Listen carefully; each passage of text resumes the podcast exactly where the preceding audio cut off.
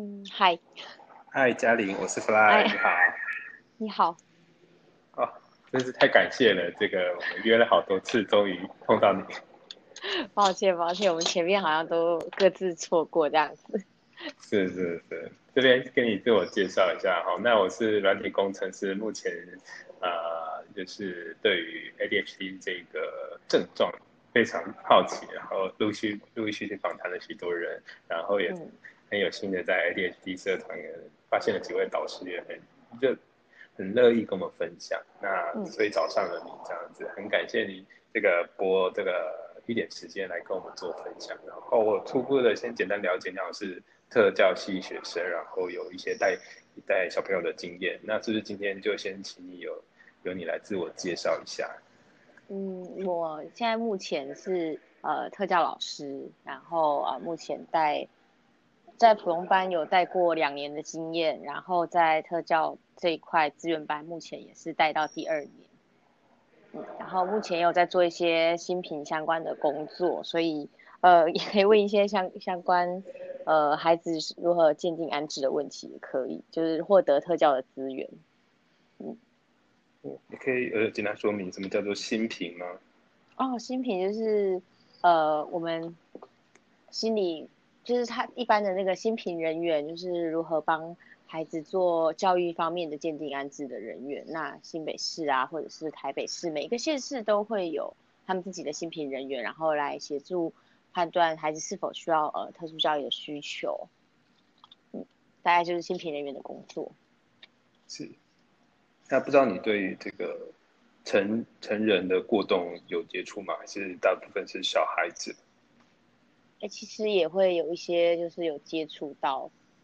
相关的一些资讯，呃，包含呃小朋友他以后长大以后会面临到什么样的问题？我觉得我们通常把眼光放远来看，而不只是呃看到当下他可能在学校的需求。如果我们把眼光放得更远，其实就可以看到孩子现在我们应该给他什么样的协助，那他才可以在未来其实会生活的更好。所以在于 ADHD 成人部分的一些策略，其实。也是稍微都有呃一些策略，就是方便帮我们从这个从小孩子到成人这一段有什么样的策略？您您的本身的了解，跟我们做一些分享。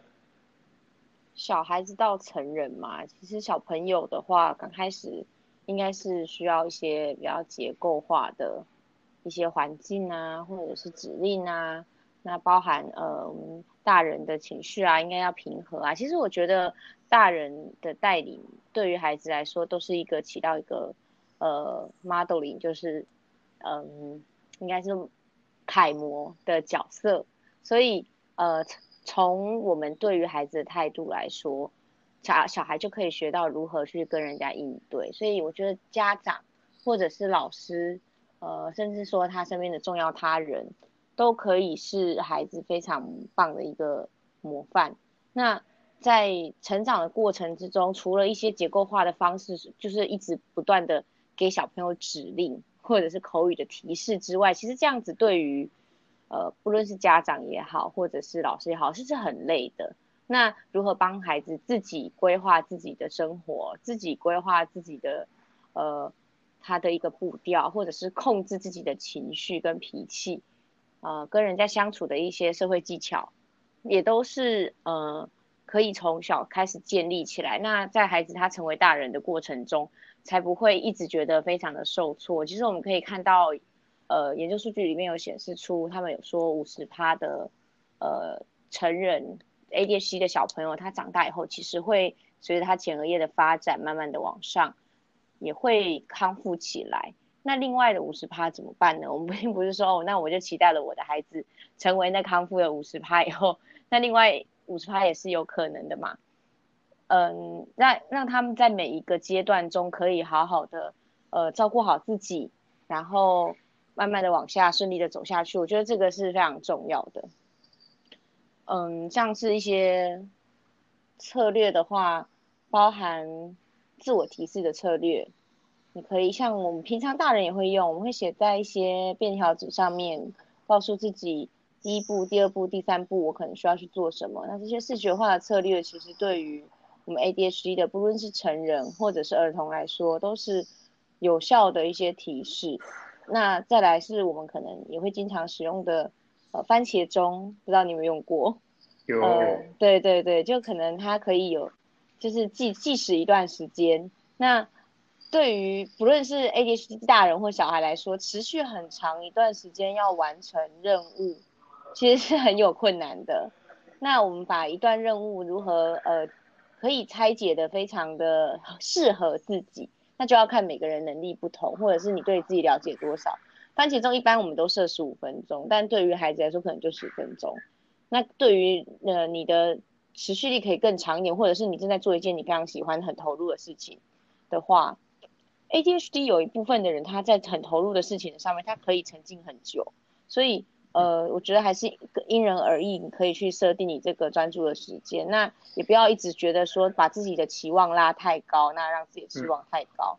其实我们 ADHD 不管成人或者是孩子，都有蛮大一部分都是智商其实还蛮不错的，就如何让自己的期待。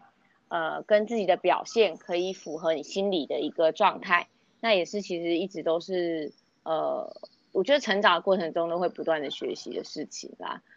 那大人在这个部分扮扮演的角色，你可以是陪伴者，你可以是聆听者，或者是给予一些建议。是是，那我是好奇，是你在教育现场就是碰到各式各样的状况嘛？那关于呃过动症的。孩子跟大人的一些状况，是可以帮我们做一些分享。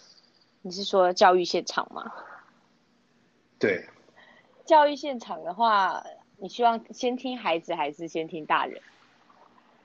嗯，老实说，其实我也不是很清楚这个它的结构因果关系。我觉得就是依照你觉得比较合理的方式进行。希望听到孩子的一些状况。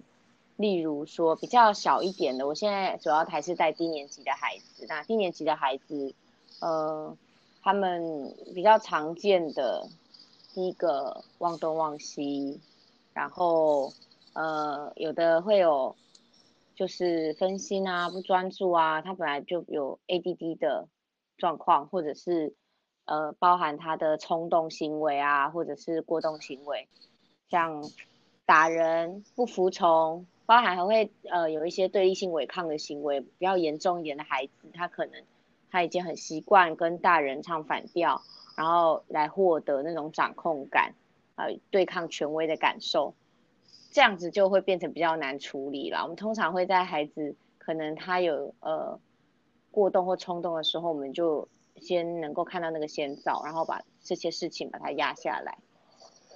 举例的话吗？嗯。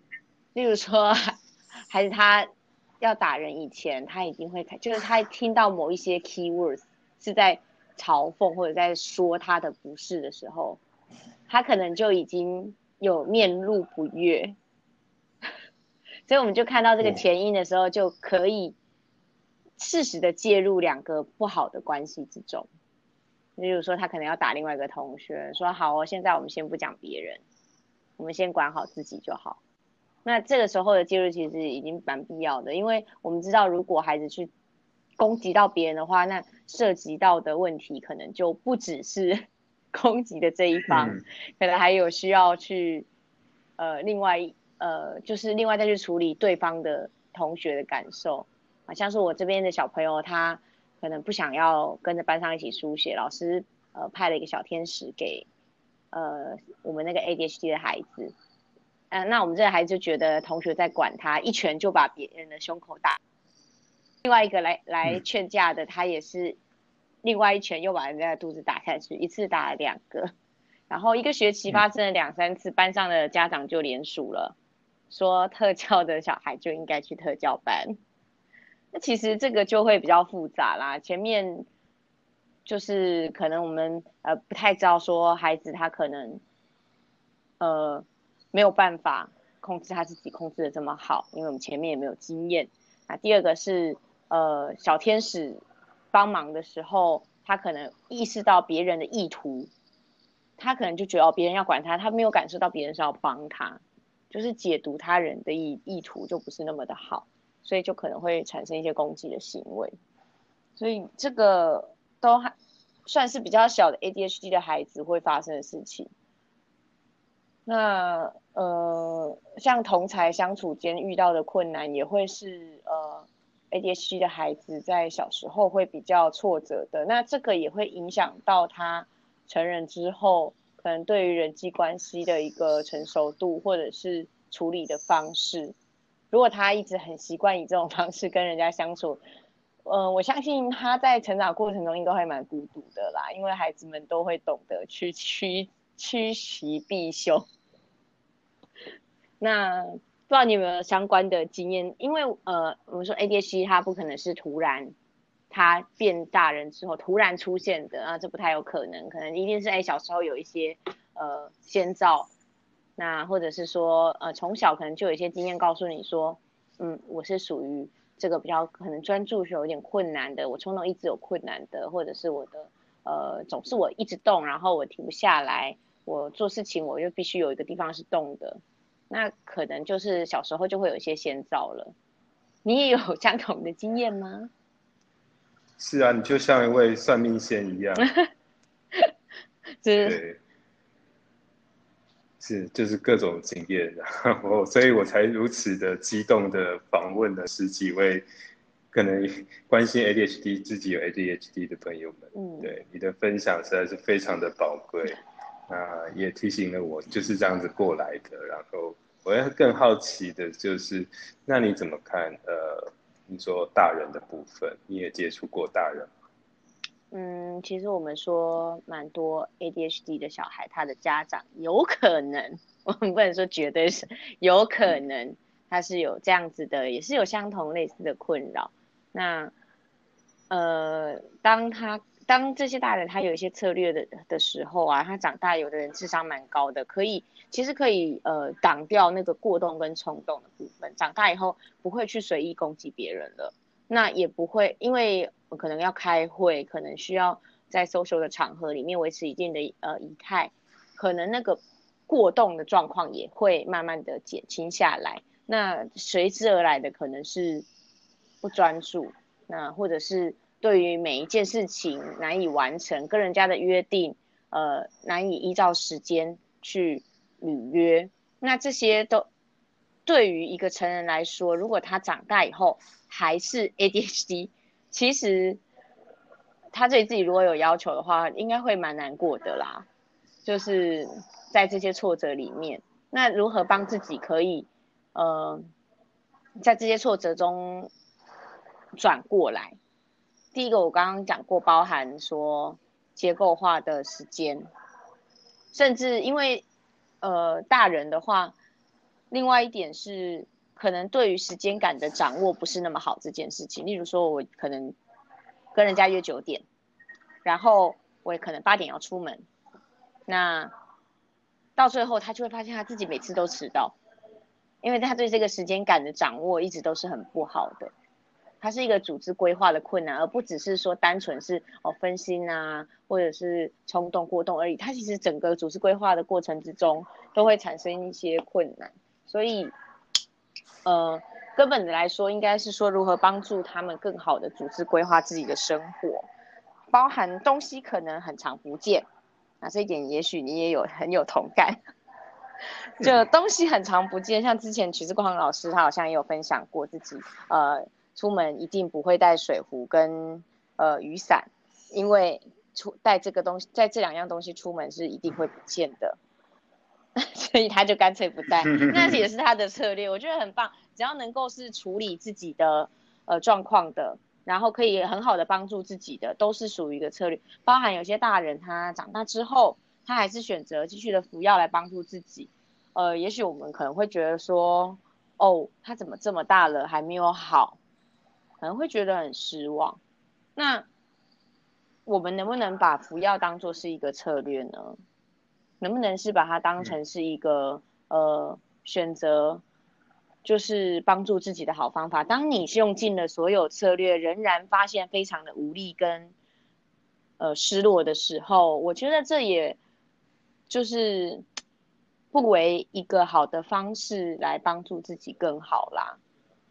如果你的期望蛮高的话，但如果你觉得话，我东西不见也没有关系，反正再买就好了。那你如果有这个心态，或者是呃东西不见了，它一定是在某个角落，只是我还没有看到，没有关系。就是慢慢养成这种佛系的心态的话，可能也会对自己会放松一点，不会一直纠结于我为什么总是做不好这种心态里面。呃，是其实自己的感受也会好一些，嗯，哇，佛系心态，对对对，我相信 这一定可以帮上忙的。对，就是放过自己啦。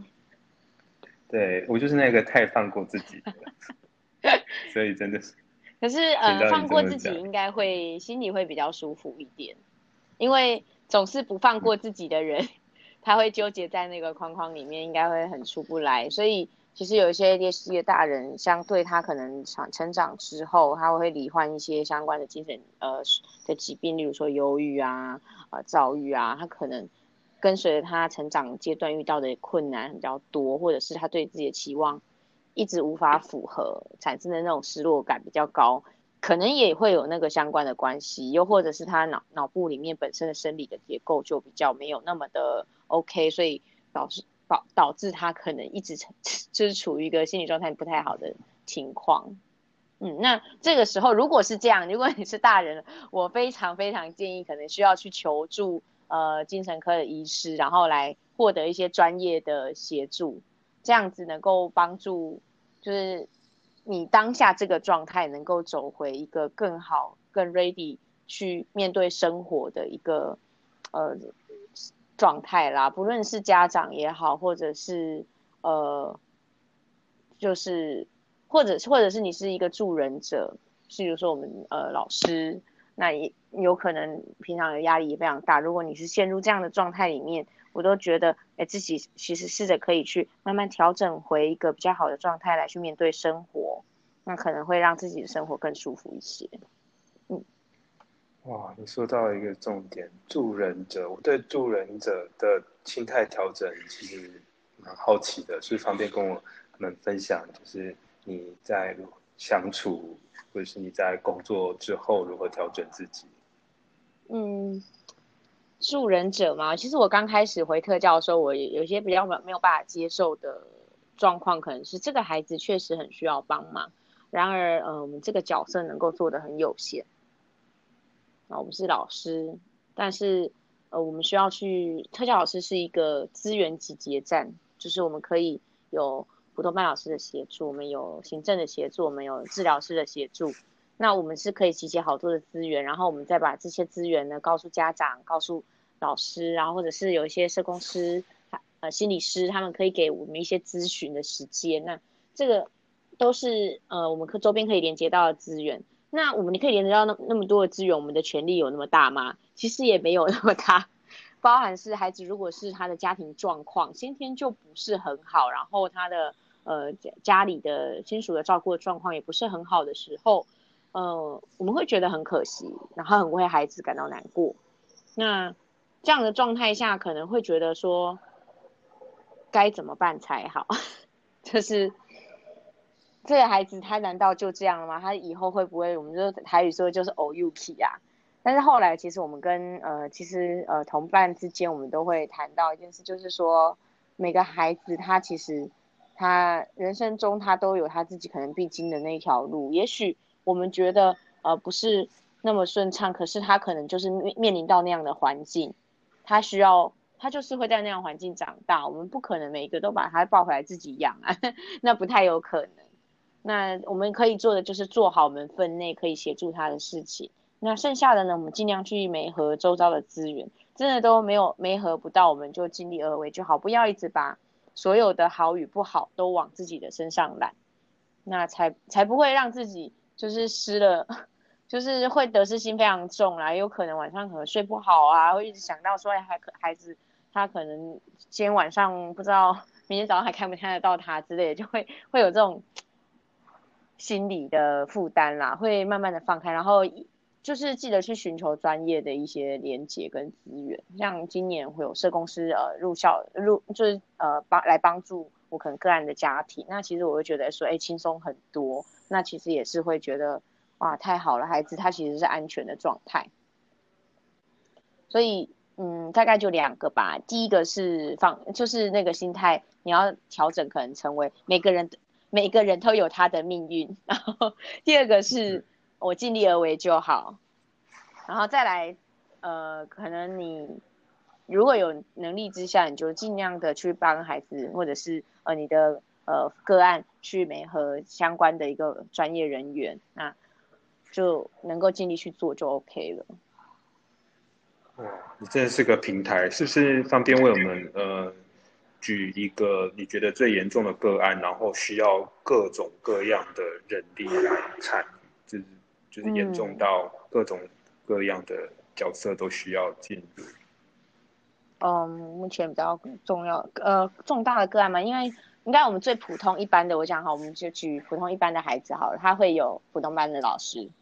那好，他如果是有 ADHD，然后情绪行为是非常严重的，那他也呃影响到他在校的生活啊，这才他要影响到他在校生活，才有可能有资源班的协助。就是呃，那我们资源班老师他可能我们就会把他评为说，哎，他是情绪行为障碍的孩子，那我们就会呃，他还有一个。呃，资源班老师的协助。那接着我们还会在评估他可能在发展的过程中，也许他的语言也比较慢，他的呃小肌肉的发展或者在呃肢体动作的发展也比较慢。那可能像我那个孩，呃，我目前的一个个案，他就有语言治疗师，然后呃有物理治疗师跟职能治疗师 OT、PTST 这三个都有，然后。除此之外呢，因为他家庭的状况，可能呃父母爸爸可能坐过牢，妈妈又是智智能障碍，然后家里又是低收入户，他个人也有拿到身心障碍手册，他身心障碍证明，现在已经叫证明了。对，那这样子的家庭状态，然后他们家里又有养，就是五六只狗这样子，然后可能就是在很小的套房里面居住，然后呃他是很需要呃医疗协助的孩子，所以可能我定期就会带他们带他回去回诊。那他身上又经常会有不明的伤口，那可能需要多关注。那可能这个时候辅导室也会进来协助。那医院那边呢，也会呃需要我们这边进行可能用药观察的控制。就是如果他呃状况有什么不明不明的状况的话，可能我们就需要去协助。那可能像上个学期，因为妈妈就是呃可能就是用药过量了，就是带带让孩子用药过量了。然后就孩子突然在学校昏倒，然后就送到医院去，然后社工师就开始介入了。那持续到现在，可能社工师有持续的介入，其实我也觉得说，哎，轻松了很多，真是太好了。就嗯，还是持续的会关注说，这个孩子能不能很快乐的，就是继续活在这个世界上。但是，呃，另外一点是要放过自己啦。那当下还是知道说，哦，原来他不是第一次被用药过量，原来他。呃，前面也有好几次是这样被被喂太喂食太多的药，然后送医，就是包含幼稚园时期。那那时候真的是很 shock，然后妈妈还会说：“哦，那是他自己吃下去的。”啊，那个时候你会觉得，嗯，是哪一个孩子会会这样喂自己那么多药呢？对，会比较沉，会比较沉重一些啦。对，他是智能障碍的妈妈。呃，应该是的，是是是，因为他妈妈也是有声音障碍证明的。嗯，哇塞，因为因为我本身从事软体业啦，在听到你有这么多角色参与，然后又有大量的沟通，我是蛮好奇这个资讯管道是怎么样流通的，那有没有障碍？哦，资讯管道吗？就是呃，我们的治疗师其实我们都是呃，就是从特特教通报网那边我们去申请那。呃，申请到了之后，才有可能会，呃，可以帮你安排治疗师。那每个学期也只有大概每个小朋友可以排到的大概一次到两次的咨询的时间，主要不是入校来为小朋友做长期的治疗课的服务，而是给老师或者是呃家长一些呃在家里或者是在学校融入课程的一些建议。那这是主要治疗师的部分。然后我们他们也会每次回去之后就会把它打成报告，我们就可以直接把它印下来，然后作为教学的一个参考内容。那再来是社工师的话，当然是要联系辅导师那边啊。如果真的很有需求，才会联系到社工师，因为社工师其实每一个人的案量都很大，也是一个非常非常辛苦的工作啦。其实，呃，像社工师来跟我们访谈的时候，我第一次也是问社工师说，嗯，你们是怎么扛过来的？每一个。就是 case，你们接到都是这么严重的状况下，你是怎么扛过？他就苦笑一下。其实我大概也懂，他们就是心里还是要很强壮，可以面对这样的情况，然后把小朋友救于水火之中。然后，呃，导师的话，其实定期我一个礼拜大概会到两到三次，然后去看问一下导师孩子的状况。如果他是需要持续关注的，那如果需要呃回诊的话，他如果有在用药。用药其实不只是说哦开药给小朋友吃，这样子有没有效果谁知道呢？刚开始的话，呃，大部分的医生可能会开一个礼拜，我可能也呃比较长一点就两个礼拜，他可能会看一下呃用药的一个状况。那也希望学校这边老师或者是呃课后班可以给一些回馈。那我可能就会给用药观察记录表，请导师协助来填。那我也会呃如果有上我的课，我也会把它填进去孩子的状况。包含咨询周遭的一些老师，就是他可能不一定是在导师的眼皮子底下，可能在其他的状况内有没有出事。那如果他用药以后状况改善很多，那这就是我们可以持续的看，哇，原来这个剂量对孩子是好，原来这这种药对孩子是有用的。那有没有吃药后无效的？也有，但是很少。基本上我这边看到的大部分都还算是效果还不错。那。另外一个观察点不只是观察效果，可能也需要观察副作用。就是如果用药以后，它的副作用大于它的益处的话，其实我们还会建议说回去看医生，他要不要调整剂量或调整其他的呃药，就是不同的药物，那来让孩子能够在学习以及他身体健康之间获得一个最大的平衡。你说哦，那其实我就不希望我的孩子用药，因为。呃，他他身体健康，我觉得用不用药都是个人的选择，或者是说，呃，孩可能孩子他大一点，他其实有自主的权利，你可以问一下孩子要不要用药。就是这个的话，不会只拘谨，我们不会只站在说哦，你一定要吃药这种角度。如果他选择不用药，那我们会想说，那我们如何用其他的方式来帮助他？像我们这边也会安排助理员。那我早自习的话，像我有有一团早自习的运动团，就是先带孩子去运动。那他们的呃脑内啡或多巴胺往上升之后，其实其实跟用药的一个效果，我们预期的效果可能是，呃，就是他他的那个平衡的可以拉高一些的话，他的状专注的状况就会好一些。那包含运动这件事情，我们就会请助理员啊，我们给固定的菜单，那孩子需要做一些有氧，或者是说呃一些球类的运动，那菜就是。让他的那个运动量先提上来。如果不用药，我们可能就采这样子。那有用的药的孩子，我们有没有让他运动呢？其实也是有的。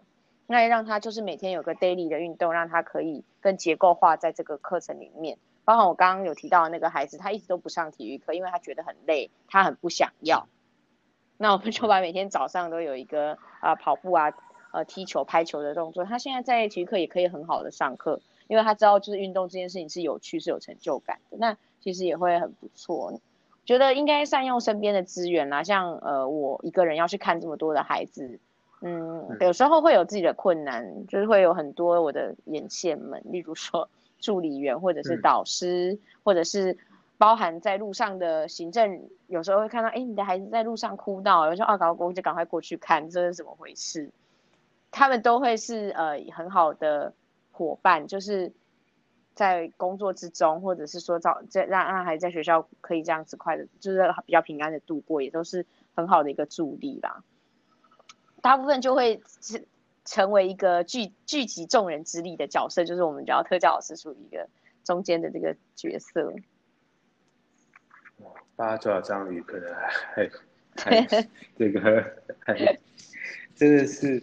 那就是有数位交沟通平台吗？你们如何如何去把这些呃过往的经验做一些做成教材之类？你说就是像我们自己吗？还是嗯哦，你是说个人的？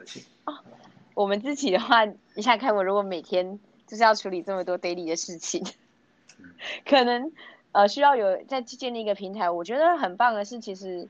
嗯，各个县市都会有一些真人的研习，那很多老师都会呃愿意站出来，然后把自己的经验分享给其他人。像之前可能稍微碰到比较瓶颈的时候，我也会去咨询说比较经验的老师，说那我遇到这样的孩子怎么办？其实老师也会教我说慢下来，慢下来。其实我可能期待一个月内孩子会变好，或者是他就不再怎么样了。但是老师可能会跟你说，如果他这一学期之内频率可以降低。那其实就是一个进步，不要把自己的期望拉得这么高。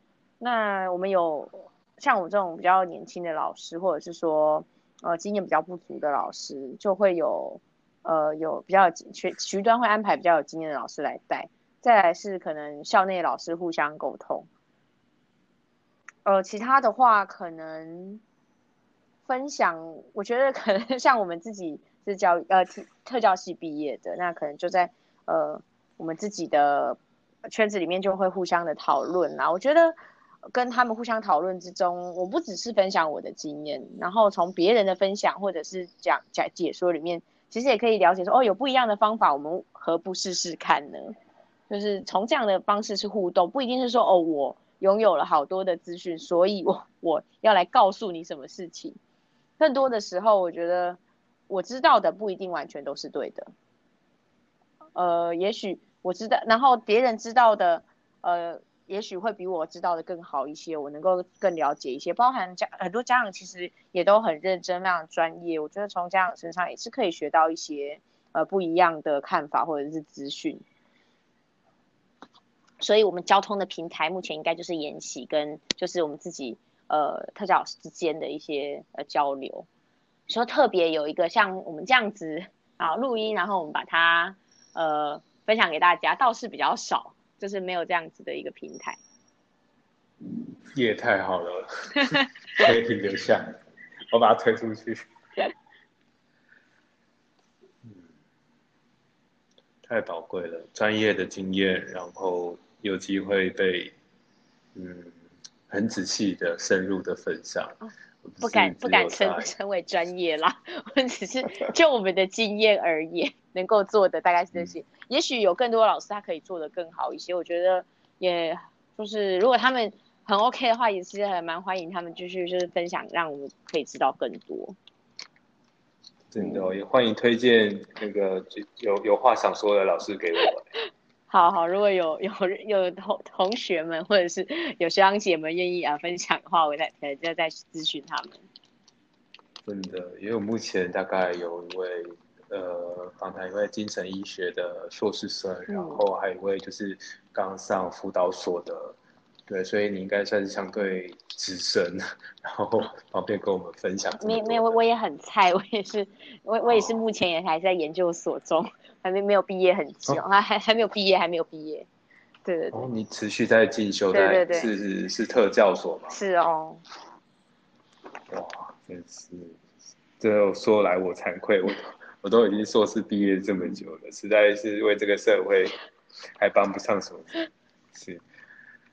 还有一点就是社公司啊，呃，其实我也试图想要就是联络社公司跟我们做分享，不过刚才一听好像社公司又又更忙。嗯，社公司有的，我之前去呃台北市早疗中心的时候，他们有的好像社公司一个人可能要分到两三百个案都有可能，就是，然后也有比较呃案比较少，可是他们这个案子的可能状况都会比较多，例如说家访中心的社工，那他可能会。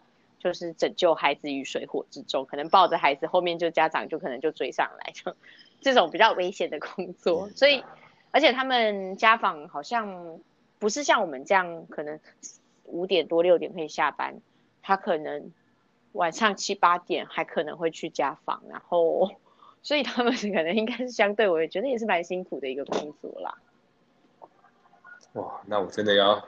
真的是要试图也冲在他们后面追上去，才把它放。对对对。深入家庭的社工。对啊。其实我试图想要联络这个社会组织，像是协会台北有赤子心。嗯。不知道你对就是一些社会就是支持机构有什么看法？我觉得呃，尤其是像这种机构的话。应该是可以让家长之间获得更多的资讯跟互相扶持的呃，就是心里的一些感受吧。如果他有一些更新的 news，好像赤子心他们也有自己的网站，可以呃发表一些新的文章在里面，然后也好像定期也会有一些营队，让孩子去参加。那中间家长也会有一个比较放松的时间，因为一直带着孩子，其实家长的心理压力会也会蛮大蛮累的啦。就是适时的放松自己，然后告诉自己做的很好了。那要我们可以在这样的情况下，然后我们继续一起把孩子往前面带。啊，我觉得这样子的协会真的是蛮好的啦，就是可以集像就像我们今天一样，就是我们可以集结呃我们所所所知道的资讯，那分享给大家。那如果说哎大家知道的资讯可能更多更好，那也也欢迎就是彼此之间都可以分享啊。那在在这个之间的话，他们就可以慢慢的获得彼此的支持跟依靠。那同时，如果你有 就是觉得想要邀请的话，我觉得像精神科医师应该也是一个很很棒很棒的角色，因为他们看到的 case 比我们就是像我们这种呃可能服务的人数人次比较少的呃工作上，他们可能看的又更多，他可能一天就看完我们一呃两三年的服务的案次了。看看一天还二十几个呃个案，那其实已经超过我们可能三呃四五四五年所遇到的纯 ADHD 的孩子，他可能都看完了，所以他看过的那个量跟我们呃一般就是一线的老师可能又不太一样，还包含一些大学里面的教授，其实也是非常非常的专业，他们看过的案子，或者是他们从一些比较有效的一些文献里面获得的一些资讯。也更可以说是真正是有效的方法啦，包含其实坊间有一些我们说的传言或谣言，或者你 Google 到的，那真的是对的吗？就是你要需要有很高的资讯的识别的能力，包含你还有一些人会说 ADHD 根本就不存在啊，只是只是不严格的管教而已。那我觉得这样子对那些家长来说很不公平啦。那如何去获得一些专业的支持的话？协会是很好的一个呃角色，或者是说，哎，你愿意从一些专家学者有一些有效的文献里面获得一些呃资讯，甚至说，哎，有些书其实也蛮好的，你也可以去呃，就是买书来看。那愿意从这样子的方式帮助你自己也好，帮助呃你的孩子也好，都是一个很好的很好的一个管道啦。是各种资源，其实我现在非常积极的在试图的取得这些资源。这又是一个各种分心，呃，这本呃还没看完，又看下一本，然后各种冲动，呃，这位访谈完，然后又下一位，然后各种过动，我可能刚刚运动完就觉得，嗯，这终于可以专心的来跟跟一位专家就是认真谈，对，哈。那这边我还蛮好奇的，就是因为你刚才提到你们你们中间的交流，其实很多都是非正式的。你觉得有没有一个可能性，就是呃，像是利用我现在跟你合作录音的这个 app，然后你觉得有一些时机是适合把一些讨论是被记录下来的，类似这样子的机会？你说像我们非正式的交流吗？非正式的交流可能。对于用词遣字上面，我们就需要非非常的仔细了，就包含我们刚刚讲的孩子其实都不能不能透露名称，我们可以透露状况，这个是可以的，只是说呃在讲的时候，我们可能就需要特别去思考一下，帮他想一个代号，才不会重叠。是。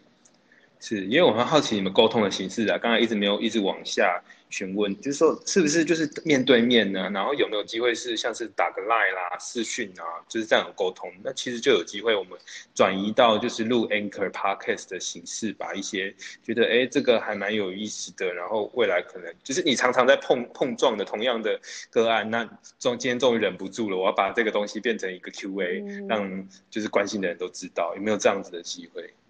你说我们特别去开一个 podcast 吗？嗯，也没有啦，就是一个属于你，就是时常碰撞的，就是不要再不要希望就是不要有人在跟你一样，那对，就是听你的 podcast，follow 你的特教的类似的一些经验谈。其实我觉得相对于特教来说，我的经验其实就只是我自己遇到的经验，我还没有说，哎，我非常自信，说我做的一定是对的，这件事情是没有办法，所以我会觉得说，也许再过个几年之后，我更有能力了，或者是我呃读的书比较多，我获得的资讯也比较完整的时候，那我再来跟大家分享，就比较不会有偏误的这个这个状况啦，就是可能先充实自己，然后再来分享给其他人，那。这也可能会是比较，就是我我会觉得这样子会比较负责啦，因为如果我可能不是非常的专业，然后我要一直跟人家说哦，我这 ADHD 就是怎么样，其实它也不一定就是怎么样，因为呃呃医疗诊断它其实每几年就会呃随着它那个 DSM five 或 DSM four 这这这几个它可能就会改变，不一定是说哦原就按照这样子一直都是这样子的分类下去，所以。呃，我所认知到不一定全都是对的，所以我可能就觉得啊，那可能还需要在一段时间更成熟，才有办法去跟人家分享。嗯，哇，果真是专业人士。我我们搞数位的就不是，我们数位翻新速度就是快到你现在不赶快就是跟上，或者是怎么样的，就是就是落后者。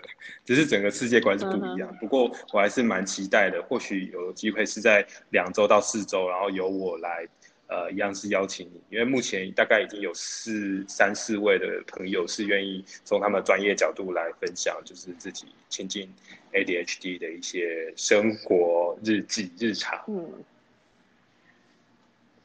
还蛮期待，就是有机会，大概是二到一个月，然后再就是跟你进一步的 update 最近呃观察到的一些现象，然后有什么东西是值得应该让大众，你刚才说的所有的家长都应该知道的事，类似的，所有的家长都应该知道的事吗？我觉得有一些像误区是可以去思考的，就例如说我们很经经常听到 sugar high，就是。吃糖会过动这件事情，你觉得对吗？我觉得是，是吗？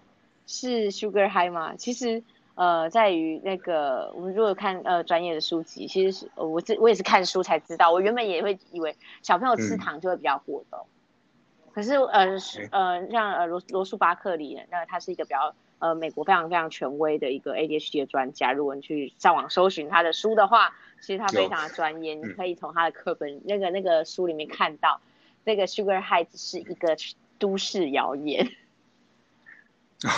是的，就是如果家长是觉得小朋友会吃糖就会过动的这种深信不疑的家长，你今天给孩子吃的不是糖，你是给孩子吃的是代糖好了，然后你就跟家长说，我今天给他吃糖哦。家长们的观察都一致的会觉得，嗯，他今天很嗨耶。超嗨，比平常还嗨，可是他明明就没有给他吃糖啊。然后，如果是不相信，呃，吃糖会过动的家长，然后你给他的孩子吃糖，然后你跟他说吃糖，那他今天他今天那个没有吃糖果，那他们也不会觉得，就是他今天有嗨到哪里去啊。所以只是就是 心理影响了他的就是思考而已，他坚信的信念。啊，我也一直以为，对，这这是有有这么对，就像哇，就是原来孩子真的是被我们这样 限制那么多。你想看，你吃水果也好，你吃饭也好，有没有糖呢？一般的果糖也会有的，那只是说可能那些食物的添加剂，如果说你吃彩虹糖，那里面什么红色几号啊，黄色几号，蓝色几号，那可能就会真的是。对于孩子，他整个状况不会太好，但对身体也不好啦。那些添加物，那如果是纯的、纯的糖或者是蜂蜜，可以吗？我觉得那些其实就是食物的一部分，不需要特别去限制。当然，吃糖吃多了对牙齿也不好啦。所以我还是觉得说，如果真的很想要，孩子其实是可以偶尔吃一下，没有关系，不用把它管得那么死、那么严。就是你绝对不行。也 没有人是这样讲的，对。哦，是家长需要知道的，那还有更多的，也很无奈的，像无奈的吗？其实我自己也曾经陷入这个误区里面，我觉得很羞愧。因为退到系毕业的，居然自己掉入误区。所以哦，研究已经澄清了这个。哇，还好还好，我知知道，要不然我就少吃很多甜食了。哎哎，少吃很多甜食，其实甜食对肥胖也会有影响啊，整个身体的状况也会没有那么好，所以就是可以偶尔吃，但是不能天天吃、经常吃。对于一般健康的人来说，也是不可以这样啊。对啊。那有什么是你最鼓励家长一定要让孩子去养成的一些事情？我觉得运动的习惯跟收纳吧。啊，如果你的孩子是 ADHD 的话，我真的非常的鼓励去有一些有有氧运动，包含游泳、慢跑。那不是说呃无氧哦，像是冲刺那种呃球类的篮球，可能就觉得没没有那么的有氧运动。然后让孩子去运动，不是随便跑、随便玩，你必须要有一些的规划，让他更结构，甚至让他参加一些去那个校队，其实也是很好的。那孩子的身体也会好一些，整个人的状态也会好一点。骑脚踏车之类，这些也都是有氧啊。对于孩子来说，整个的状态或者是他自己的自信也会好一点，因为他有一个第二专场，他不一定要完全泡在学业里面。然后第二个是，呃，除了运动之外，收纳整理的一个习惯，这个其实也会变成是往后他长大以后还是会。日常困扰着他的事情，因为没有收纳的习惯，就会导致孩子经常找不到东西。他的人生会花费很多时间在找东西，就是然后他自己会觉得，我要知道为什么我还找不到，就会困在这个框框里面。所以可能呃从小就要非常结构的告诉孩子说，东西哪里拿了就哪里放回去。那可能给他一个袋子，那那这个袋子里面专门就是放作业的。那孩子他可能像我们好教小朋友早上到教室，他可能坐在那里发呆，他不知道干嘛。他可能看到别人教了数学，他就想哦我数学；别人教了国语，他就想哇我国语还没教；别人教联络簿，他我是他想说哦我的联络簿。他可能就不知道做什么。那前一天可以怎么做呢？其实前一天书包里面就要整理好，不可以早上再整理哦。前一天你的联络簿就打开，然后里面的作业就可以。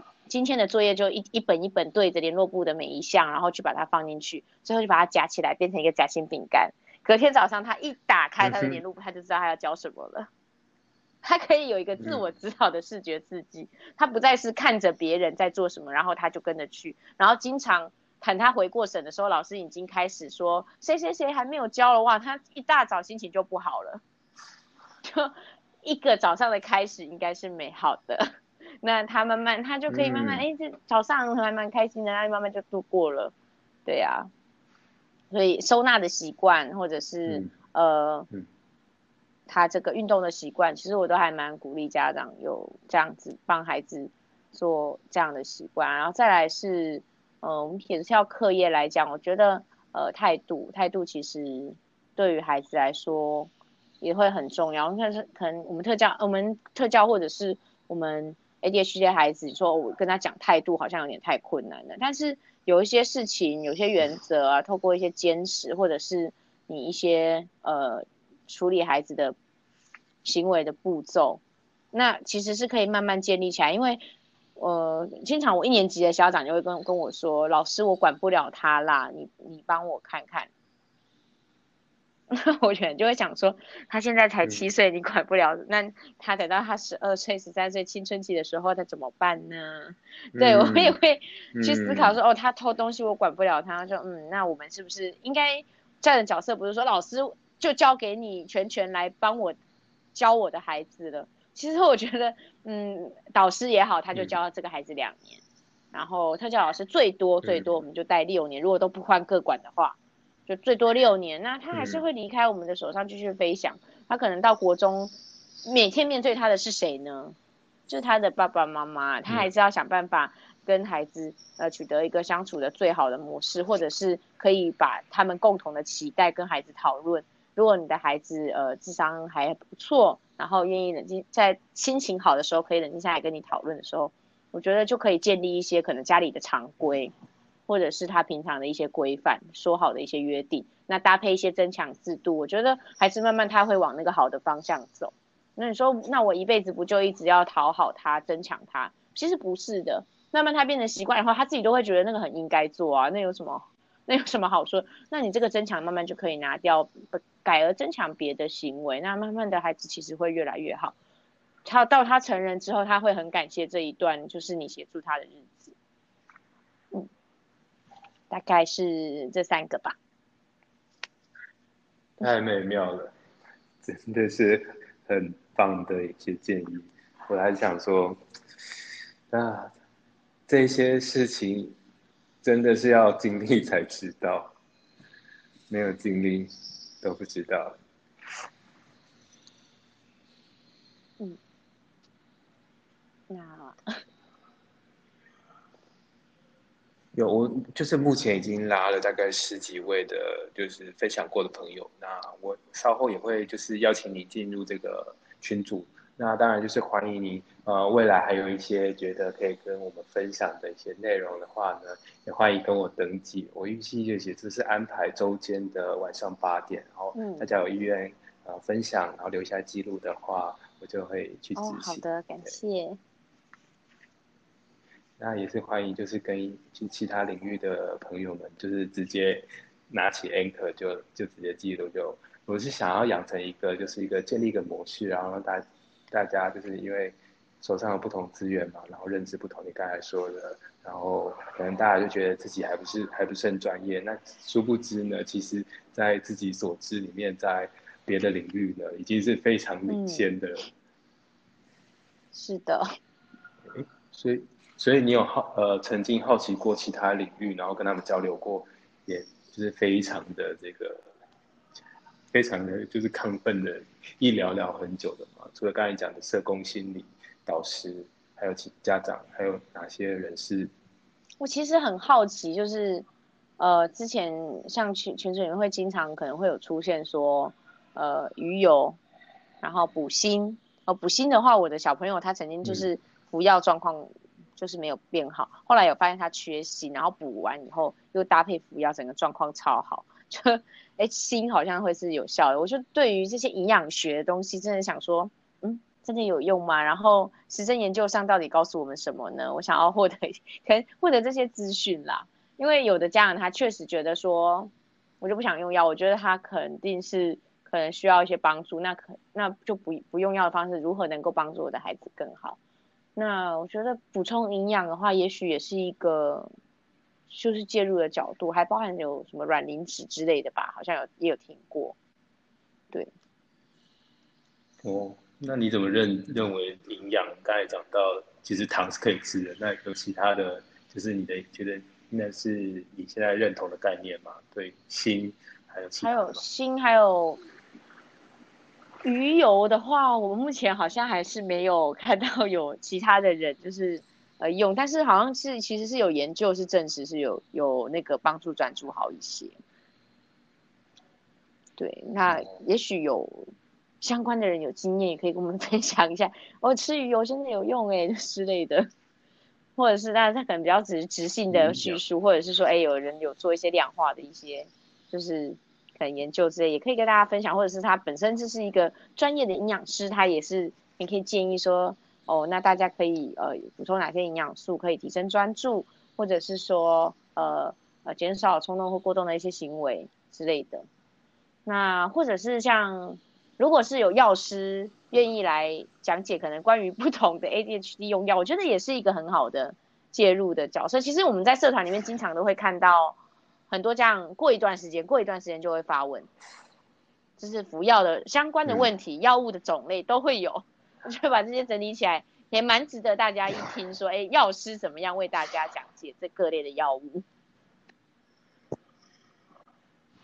哦，有，好像有药师也有在做分享。嗯，我都要来试看看，营养专业、药物专业，这实在是也都是然后运动专业可能也也可以，因为他们运动提升他专注力嘛。也也可以一个努力的方向啊，就是去讨论说，哎，也许运动也很有效哦。有我访谈过一位篮球资深教练，在香港，他很热情的想要跟我做后续的分享。OK，好诶，今天不好意思占用你这么多时间，这应该是你充电、恢复精力一个很重要的夜晚，真的是非常感谢你的分享，感谢你的邀请。那最后你有没有就是一句话给 ADHD 疑似 ADHD 成人一一些鼓励或者是建议？嗯，想法鼓励吗？我觉得首先应该要跟自己说一声，就是谢谢我自己，那么一直那么努力的想要变好，然后呃，再来就是。我怎么样 帮我自己变得更好？如果你会觉得说你目前遇到的困难，觉得真的真的是困难，那嗯，怎么样变好？我们可以可能就寻求一些专业吧，那可以帮你走出目前你可能没办法走出来的困境。那因为 ADHD 它要形成是一个症状的话，它可能一般人其实会分心嘛，呃，但是他分心确实真的影响到他的生活了。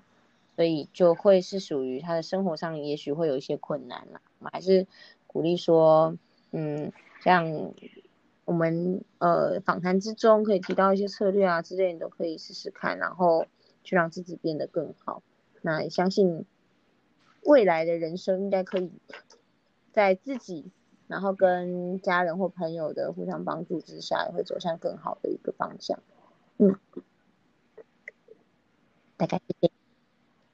好的，感谢感谢，是太棒了。那我稍后是不是呃，你愿意放上你的脸书或者是其他管道，让就是相同就是好奇这领域的人是可以呃，你说 Facebook 吗？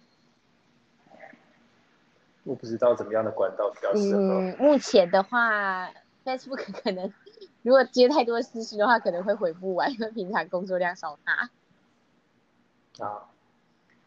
哦，那没关系，那我就是邀请您进入我们就是有受过访谈的朋友的群组，然后如果您方便的话，再就是可以就是互相交流。就是今天太感谢您了，那我们就聊到这边。拜拜。谢谢嘉玲，谢谢。